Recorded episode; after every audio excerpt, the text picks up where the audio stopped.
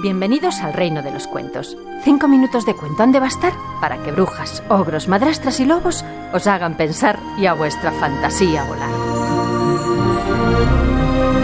Hoy os voy a contar un cuento de los que contaban los indios americanos. Un cuento lleno de animales nada formales, un cuento con tambores y plumas de colores.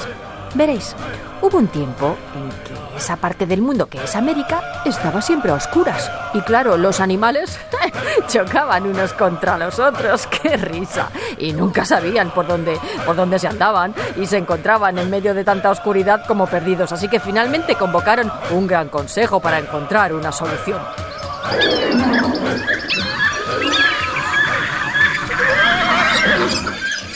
Necesitamos luz, dijo el búho que presidía la reunión, con sus dos ojos amarillos brillantes y atentos. Necesitamos luz, necesitamos, luz, repitieron todos. Dicen que hay luz al otro lado del mundo. El viaje es peligroso y puede que quien vaya allí no regrese nunca, añadió el búho juicioso. Se han quedado en silencio. Yo lo intentaré, yo la zarigüeya iré. Y dicho y hecho, la zarigüeya anduvo y anduvo días y días por la negra tierra hasta que uno de aquellos días empezó a ver a lo lejos pues como una rendijita de luz. La zarigüeya sonriendo corrió y corrió hacia la luz hasta que encontró el sol tumbado en el horizonte.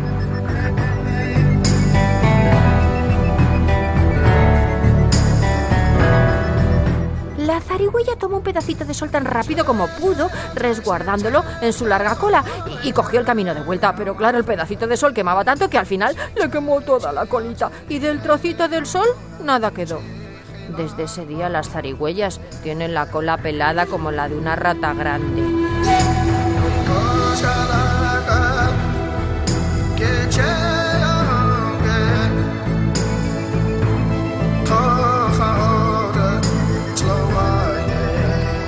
Pasó entonces? Que alguien más dijo. Yo iré y lo intentaré. Era el buitre que volando llegó hasta el sol que estaba tumbado en el horizonte y se lanzó en picado sobre él y arrancó un pedacito de sol y se lo puso en la cabeza. Pero claro, el pedacito de sol estaba tan caliente que al pobre buitre se le quemaron todas las plumas de la coronilla y del dolor, emitiendo un chillido, se mareó y se perdió entre las cumbres, calvo y malhumorado, donde sigue dando vueltas muy enfadado.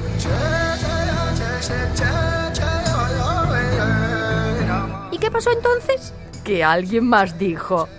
Yo iré y lo intentaré. Era la vieja señora araña, pequeña y lenta, pero antes de salir hizo con sus ocho manitas un cuenquito de barro que se puso sobre la espalda, atado con hilo de seda, el mismo hilo que fue dejando por el camino, y lenta pero segura, hasta el horizonte donde estaba tumbado el sol llegó y con cuidadito un pedacito de sol en el cuenquito colocó.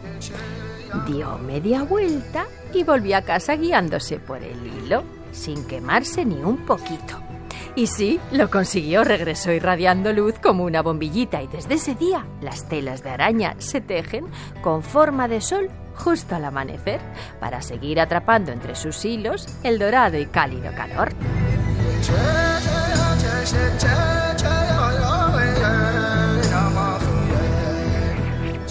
Dejo pensando y con la fantasía volando. Esther de Lorenzo contando cuentos en Radio 5.